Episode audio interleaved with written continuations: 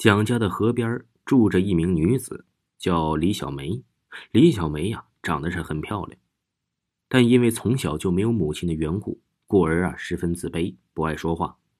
虽然如此，但李小梅却有着一副特别善良的好心肠。每次见到那些孩童和老人需要帮助，沉默无言的她总是第一个走到他们面前去帮助的人。有一天，李小梅去河边洗衣服的时候，突然听见了一个重物落水的声音。他抬头一看呢，就瞧见一只狐狸正在水里扑腾，一边扑腾还一边望着李小梅。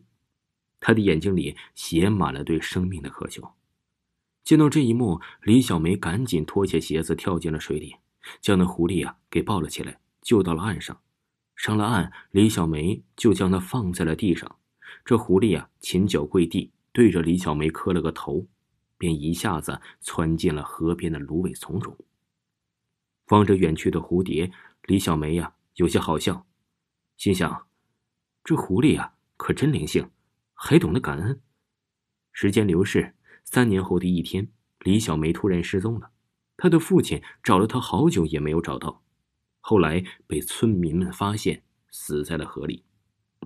李小梅死后啊，他的父亲有些悲痛欲绝了，每日啊以泪洗面，守着李小梅的尸体不肯下葬。这天深夜，李小梅的父亲守在灵堂里却睡着了。突然，他不知道梦见了什么，一个机灵睁开了眼睛。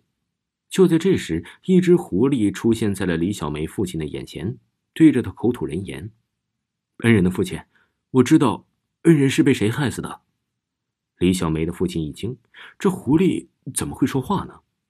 没等他开口，就听见那狐狸又说：“三年前，我去了河边玩耍，因为一时贪玩，结果掉进了河里，是恩人救了我。后来，听狐狸说出了这段往事。”李小梅的父亲总算是相信了，他原本以为女儿的死是个意外，却没想到却从狐狸的口中得知女儿是被人害死的真相。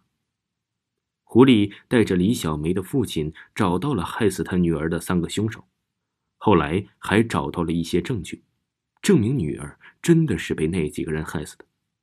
李小梅的父亲连夜带着证据到了官府，让官府的人为他做主。次日一早，官兵跑到了村庄上，抓走了那三个男人。几天之后啊，因为证据确凿，那三个男人被当众的砍了脑袋。眼看着这三人呢头颅落地，李小梅的父亲却没有因为报仇的喜悦，反而啊是泪如雨下，因为他善良乖巧的女儿却再也回不来了。